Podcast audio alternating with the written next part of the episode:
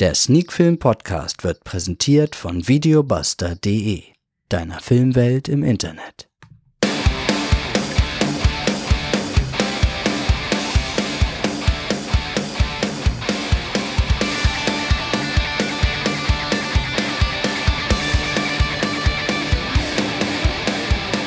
Sneakfilm Podcast Folge 211. Heute gibt es gleich vier Filme, zweimal Zeichentrick, zweimal real.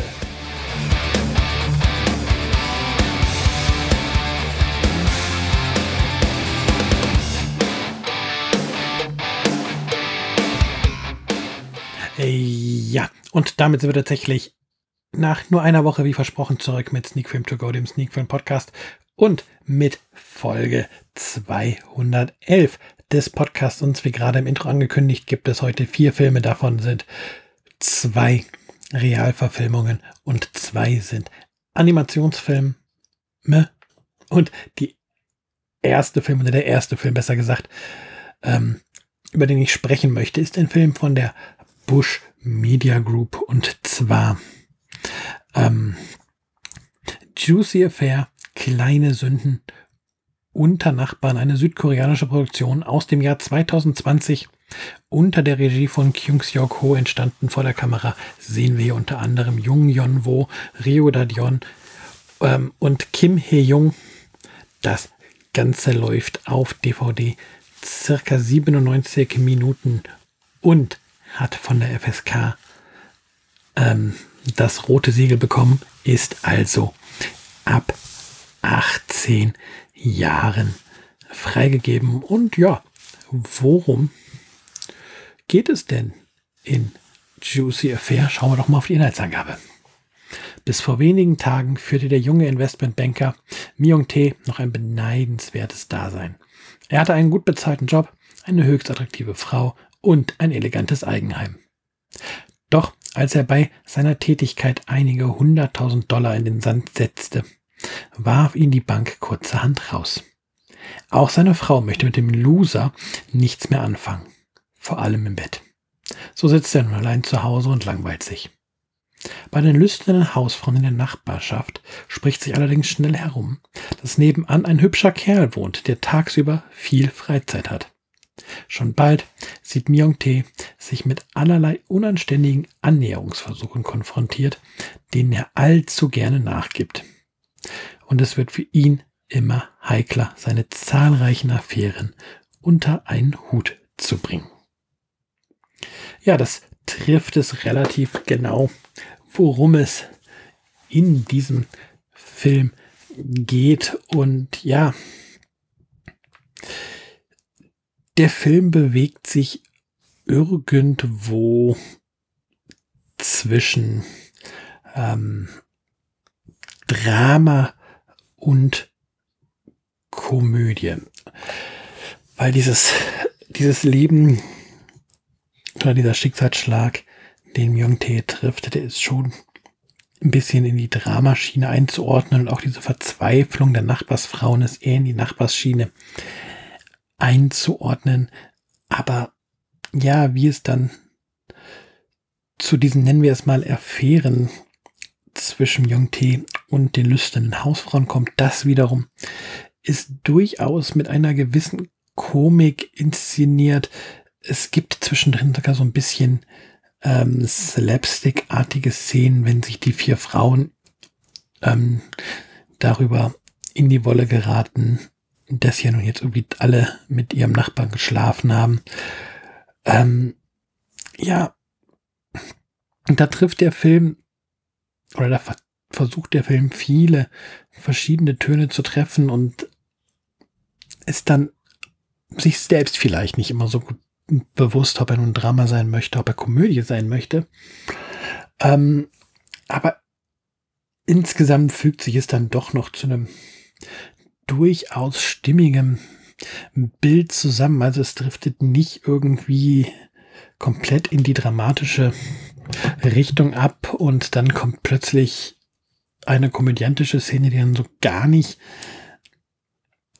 ja in den Ton des Films in, passt, die dann so völlig fehl am Platze wirkt, das nicht, aber man denkt sich doch, manchmal hätte man das vielleicht ein bisschen ernster inszenieren können oder auch in die andere Richtung. Hätte man hier nicht ähm, von vornherein einen eher komödiantischen Ton anschlagen sollen. Und so sitze ich bei Juicy Affair ein wenig zwischen den Stühlen.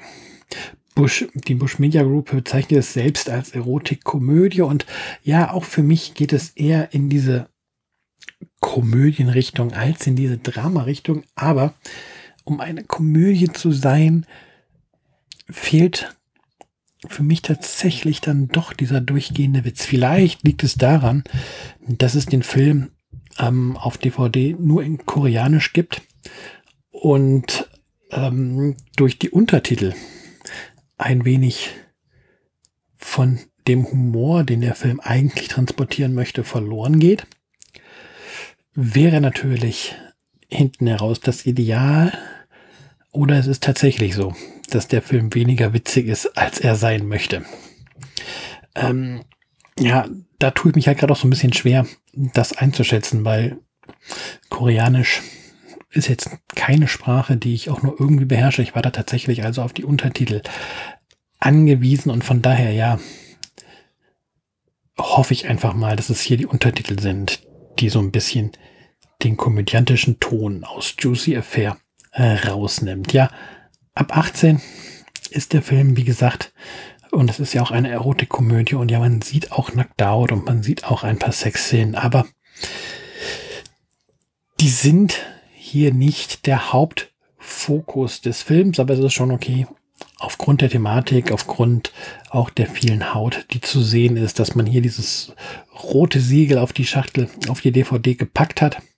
Aber wie gesagt, ähm, wer bei Juicy Affair jetzt einen Erotikfilm erwartet, ist völlig falsch. Erotik ist ein Element in dem Film, ist wichtig für die Geschichte, die hier erzählt wird, aber ähm, in keinster Weise das Hauptverkaufsargument, würde ich jetzt mal sagen. Und so, ja, wie gesagt, bekommt man mit Juicy Affair eine, eine solide, ja gute Komödie, wie es ähm, Bush Media Group sagt. Für mich eine solide Mischung aus Drama und Komödie, ähm, die man sich durchaus angucken kann, gerade wenn man so ein bisschen auch ein, ein Fable für den asiatischen Film hat. Klar, Untertitel müsste man bei dieser Version hier lesen. Ich weiß nicht, ob vielleicht irgendwann mal eine synchronisierte Fassung geplant ist oder erscheint. Ähm, derzeit, wie gesagt, nur auf Koreanisch erhältlich und von mir gibt es für Juicy Affair solide 6 von 10 Punkten. Ja, dann möchte ich auch direkt zum zweiten Realfilm kommen, über den ich heute sprechen möchte. Und der hört auf den deutschen Titel The Yacht.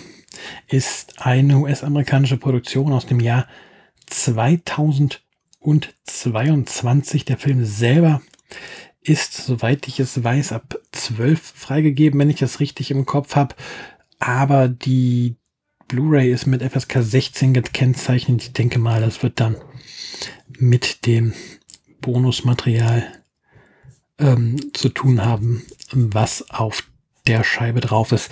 Regie hat hier Declan Whiteblum geführt und vor der Kamera sehen wir in diesem Thriller unter anderem Ruby Rose, Frank Grillo und Patrick Schwarzenegger. Und auf Blu-ray läuft das Ganze circa 94 Minuten. Ähm, bei ähm, Leonin Studios ist das Ganze in Deutschland dann erschienen und auch bereits erhältlich. Also ist vor kurzem jetzt auf DVD und Blu-ray in den Handel gekommen. Und ja, natürlich haben wir auch hier die Inhaltsangabe.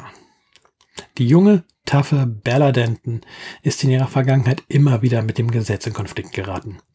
Zu ihrer Überraschung wird ihr von ihrem verstorbenen Vater, zu dem sie jahrelang keinen Kontakt hatte, eine noble Iogluxux-Yacht vererbt. Als diese jedoch von Dieben gekapert wird, beginnt für Bella ein Überlebenskampf. Auf hoher See mit Mesa und Michael gefangen und ohne die Aussicht zu entkommen, dreht sie den Spieß plötzlich um und wird von der Gejagten zur Jägerin. Ich habe mich auf den Film gefreut, muss ich mal so sagen. Ich habe mir im Vornherein die Pressemitteilung dazu ähm, durchgelesen, habe dann noch bewusst das Muster angefragt und ich habe mich echt auf diesen Film gefreut. Hab gedacht, ja, cool, bisschen Action auf einer Yacht auf hoher See. Da könnte Spannung aufkommen. Ähm, da könnte es krachen. Da könnte es vielleicht auch den einen, einen oder anderen Over-the-Top-Moment geben. Ja, und was passiert? Ich sitze vorm Fernseher und denke mir, als der Abspann dann über den Bildschirm flackerte, was hast du da gerade gesehen? Ähm, Ruby Rose als Bella Denton kauft man diese taffe Person durchaus ab. Da sehe ich überhaupt kein Problem. Das Problem sind in diesem Film für mich tatsächlich eher die Antagonisten. Ähm, es fängt damit an, dass man die ersten Charaktere abseits von Bella Denton präsentiert bekommt, ihn zuhört, ins Gesicht schaut und sich irgendwie denkt, so ja, du tauchst später eh nochmal auf Seite der Schurken auf. Und irgendwie passiert es dann tatsächlich mit jeder Person, die man so erblickt. Ähm, und wie gesagt, es passiert dann genau das, was ich gesagt habe. Ja, man taucht auf der Seite der Schurken auf. So, das ist schon mal ah, nicht unbedingt die beste Erzählstruktur. Dann denkt man sich so, ja, natürlich ist sie auf dem Boot und natürlich ist Person X mit dafür verantwortlich, oder taucht bei dem Schurken auf, weil eben noch hat diese Person gesagt, so ja komm, du darfst hier noch nicht auf dem Boot schlafen, bis der ganze Papierkram unterschrieben ist. Und was macht sie? Sie schläft natürlich auf dem Boot. Auch hier denkt man sich so, lieber Drehbuchautor, ist das dein erstes Drehbuch, was du geschrieben hast? So ein bisschen intelligenter kann man so einen Aufbau ähm, schon gestalten. Und das ist halt so eins der Hauptprobleme, die ich mit diesem Film habe, dass das Drehbuch echt nicht intelligent ist und dementsprechend auch die ja, Charaktere nicht so intelligent handeln. Es gibt dann tatsächlich ein, zwei durchaus solide Action-Szenen und ähm, man denkt sich, oh ja, jetzt nimmt der Film ein bisschen Fahrt auf. Aber dann ja im nächsten Moment Action-Szene vorbei. Nächster Moment, wo man sich vor die Stirn klatscht und sich denkt, boah, ist euch da nichts Besseres eingefallen? Kurz vor Ende, wie soll es anders sein? Ich, ich möchte, nein, ich spoiler nicht was kurz zu Ende. Äh, passiert, aber sagen wir so, da passiert noch mal eine Wende, wo man sich eigentlich denkt, boah, lasst den Film doch so enden, wie ihr euch das gerade hier aufgebaut habt. Genau mit dem, was ihr gerade gezeigt habt.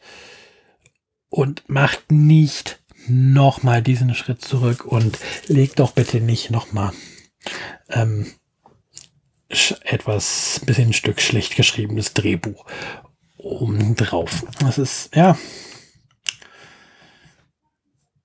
Ich würde jetzt nicht sagen, ähm,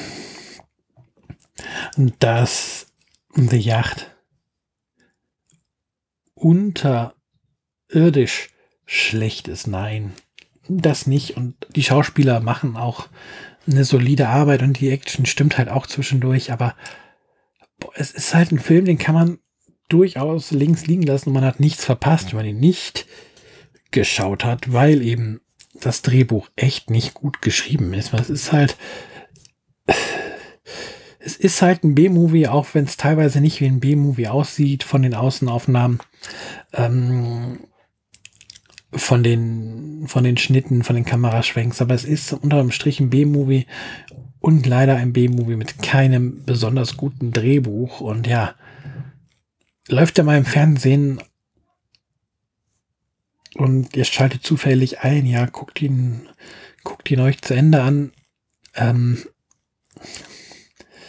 nicht so, dass man dann irgendwie komplett verzweifelt sich denkt, boah, warum habe ich jetzt das geguckt? Aber wie gesagt, ich habe in der mir deutlich, deutlich mehr oder am Anfang deutlich, deutlich mehr von dem Film erhofft und bin deswegen vielleicht auch so enttäuscht ähm, gewesen nach dem Abspann. Und ja, es ist kein komplett schlechter Film, aber eben auch nicht gut genug, um noch im Mittelmaß zu landen. Ich gebe hier mal äh, drei von zehn Punkten. Gesagt, eigentlich nichts, was man gesehen haben muss. Und ich tue mich echt ein bisschen schwer, auch jetzt positive Aspekte noch rauszuarbeiten, aus, außer eben, dass Ruby Rose durchaus solide spielt, dass Frank Rillo und Patrick Schwarzenegger durchaus solide spielen, dass die Action manchmal eben auch okay ist an dem Film. Aber lassen wir es so stehen. Ich hoffe, ihr habt einen guten Eindruck von The Yacht bekommen, oder nicht vom Film, aber ihr habt eine Idee bekommen, was euch hier erwartet. Und ja, vielleicht könnt ihr auch verstehen, warum es dann eben diese drei von zehn Punkten geworden sind und eben kein besseres ähm, Ergebnis. Ja, dann möchte ich zu einem Film kommen, der animiert ist. Da habe ich ja gesagt, ich habe diese Woche zwei animierte Filme im Programm und sagen wir, wie es ist. Der erste Film von diesen animierten Filmen, mit denen ich sprechen möchte, ist ein absolutes Brett. Am 23. Februar 2023 ist er in den Kinos gestartet. Ich weiß nicht mit Mitte März, ob es noch eine Chance gibt, ihn im Kino zu sehen. Wenn ja, macht es unbedingt. Und zwar ist, möchte ich über den Film Wo ist Anne Frank reden, einem Animationsfilm von und auch also geschrieben und auch Regie geführt hat hier Ari Folman und der ganze Film läuft ähm, circa 99 Minuten. Ich weiß jetzt leider gerade die FSK nicht, die kriege ich auf die Schnelle, glaube ich, nicht raus. Aber wie gesagt, ein Animationsfilm, der ganz frisch in den Kinos ist, beziehungsweise eventuell schon war und dann, wie gesagt, wartet auf das Heimkino-Release und schaut euch den Film an. Aber erstmal möchte ich sagen, worum es geht und warum ich sage, schaut euch den Film an. Anne Frank erschafft 1942 in ihrem Tagebuch die imaginäre Freundin Kitty und schreibt über zwei Jahre lang. Im Film erwacht Kitty im Amsterdam zum Leben und macht sie auf die Suche nach Anne und der Familie Frank. Dabei folgt sie Annes Spuren vom Hinterhaus bis zu ihrem tragischen Tod im Konzentrationslager Bergen-Belsen. Unterstützt wird sie auf ihrer Reise von ihrem Freund Peter, der eine geheime Unterkunft für Geflüchtete ohne gültige Aufenthaltspapiere betreibt. Verwirrt von Europas zerrütteter Welt und den Ungerechtigkeiten, denen Flüchtlingskinder ausgesetzt sind, möchte Kitty Annes Ziel verwirklichen. Durch ihren Wagemut vermittelt sie künftigen Generationen Hoffnung und Toleranz. Ja, worum es geht, wisst ihr jetzt und ja, warum sollte man diesen Film schauen? Ganz einfach. Es ist oder es kommt selten vor, dass ich einen Film schaue und quasi fast von der ersten Minute bis zum Abspann so mit so einer Art Gänsehaut vor dem Bildschirm sitze und wo es Anne Frank schafft genau dies. Ähm, diese Mischung aus Rückblicken auf Anne Franks Leben, auf Anne Franks Leiden, ähm, mit Kittys Erlebnissen in einem Amsterdam in der nahen Zukunft. Ähm, das ist eine Mischung, hm, die lässt einem so ein bisschen den Kloß im Hals stecken, lässt einem über die aktuelle Situation nachdenken. Die führt aber einem gleichzeitig halt auch ähm, das Grauen des Dritten Reiches noch einmal vor Augen, aber ohne diesen belehrenden Charakter ohne immer zu sagen, das war böse, das war schlecht, das darf nicht mehr passieren. Das ist, es, es schafft das irgendwie, ja, so zu präsentieren, dass man einfach direkt spürt, ist das, was da 1942, 1943, 44 passiert ist, einfach nicht gut war und man spürt, ja, diese Gefahr, in der Anne war, diese Sorgen, die Anne geplagt haben, spürt man irgendwie hautnah und ja immer transportiert auf diese imaginäre Person Kitty und dann eben ja das Ganze ähm, mit der Neuzeit gekoppelt mit den Flüchtlingen. Ja, es ist halt wirklich diese Mischung, die es ausmacht. Auch halt, was der Film super toll macht, ist, dass Kitty ähm, im Grunde nur existieren kann, wenn sie Annes Tagebuch mit sich trägt und dann eben auch sichtbar ist für den, für die Welt der, der Jetztzeit.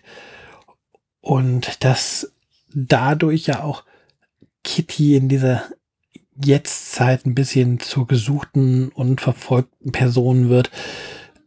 Da ist so viel drin, so viel intensive Bilder.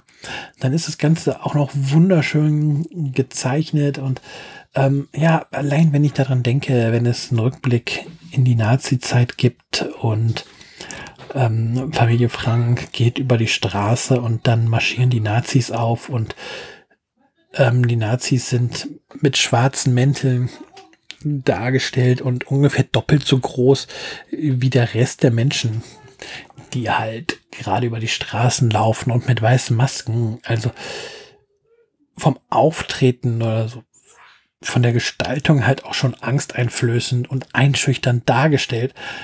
Ähm, ja, da ist so viel ähm, Details in dem Film, genau nochmal die Bilder unterstreichen, wo die gezeigten, äh, die Bilder, Quatsch, das gezeichnete, die Details sind natürlich die Bilder, ähm, die das Gesagte und die erzählte Geschichte nochmal unterstreichen. So ist es richtig. Da greift halt echt Wort und Bild so ineinander und erzeugt sowohl bei den Rückblenden als auch bei Kittys Abenteuern in der Jetztzeit einfach für ein beklemmendes Gefühl, was bei mir dann halt diese Gänsehaut, dieses Wow, das ist harter Stoff, den ich mir hier gerade angucke, ähm, dieses Gefühl ausgelöst hat. Und ähm, es ist so ein Film, wo ich am Ende sage, so viele Punkte für den Film.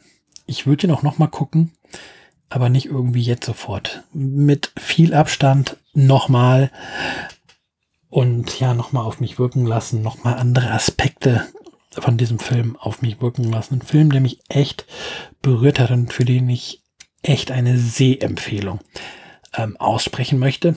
Mit minimalen Abzügen tatsächlich, denn ähm, das Finale vom Film erzählt am Ende zwar eine ein, ein schönes Ende, aber wie Kitty ihre Forderung durchsetzt, ähm, finde ich an dieser Stelle auch nicht ganz okay. Es ist aber nur so, ja, eine Nuance, die, die den Film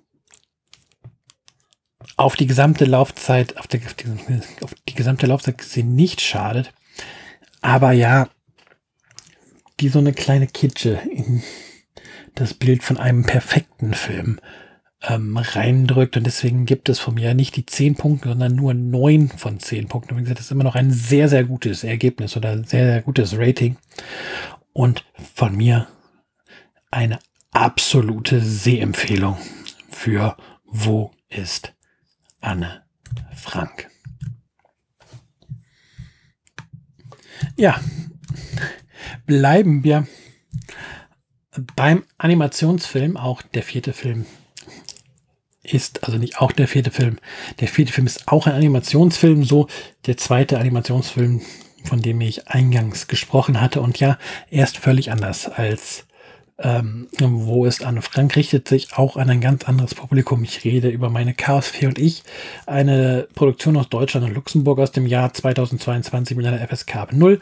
Regie hat hier Caroline Origer geführt und wir hören unter anderem Jella Hase und Lisa Marie Koroll läuft auf Blu-ray circa 79 Minuten, ist auch auf DVD erschienen oder erscheint besser gesagt auch auf DVD und zwar wird das Ganze im Heimkino am 16.03.2023 veröffentlicht. Ja, worum geht's denn? Ein Mädchen in der grauen Großstadt, das lieber wieder aufs Land in die Natur möchte und eine Fee, die sich in die Menschenwelt verirrt hat. Ein perfektes Duo für ein Abenteuer voller zauberhaftem Chaos und blühender Fantasie. Die zwölfjährige Maxi und die Fee Violetta müssen eine grüne Oase in der Großstadt retten und ein geheimes Portal in der Feenwelt finden. Dabei lernen Violetta und Maxi, dass mit den richtigen Freunden alles möglich ist. Ja, das tun die beiden, aber der Film hat ein Problem.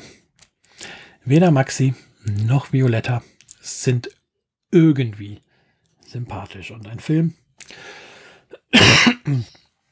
ein Film, bei dem die Hauptfiguren wenig sympathisch sind, hat es schwer bei mir. Und darum hat es dieser Film auch tatsächlich schwer bei mir. Ich meine, vielleicht oder ziemlich sicher bin ich nicht mehr die Kern Zielgruppe für meine Chaos Fee und ich, aber ich gehöre durchaus ähm, zu den Leuten, die auch mal von einem Kinderfilm sich ein wenig begeistern lassen können und mitnehmen lassen können. Aber wie gesagt, das ist gerade Violetta.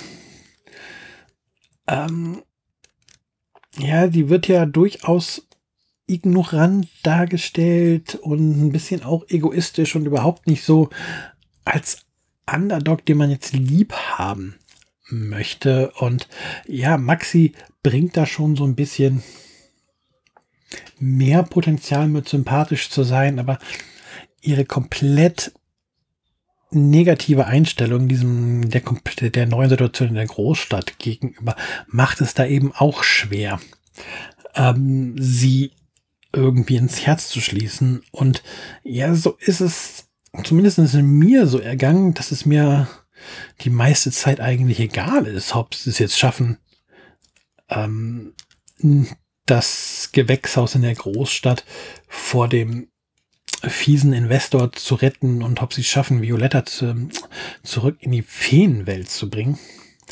Das war mir so, äh, mal gucken, was jetzt wieder passiert und ähm, ja, welchen Kniff am Ende der Film auspackt, um die Zuschauer zu überraschen. Und tatsächlich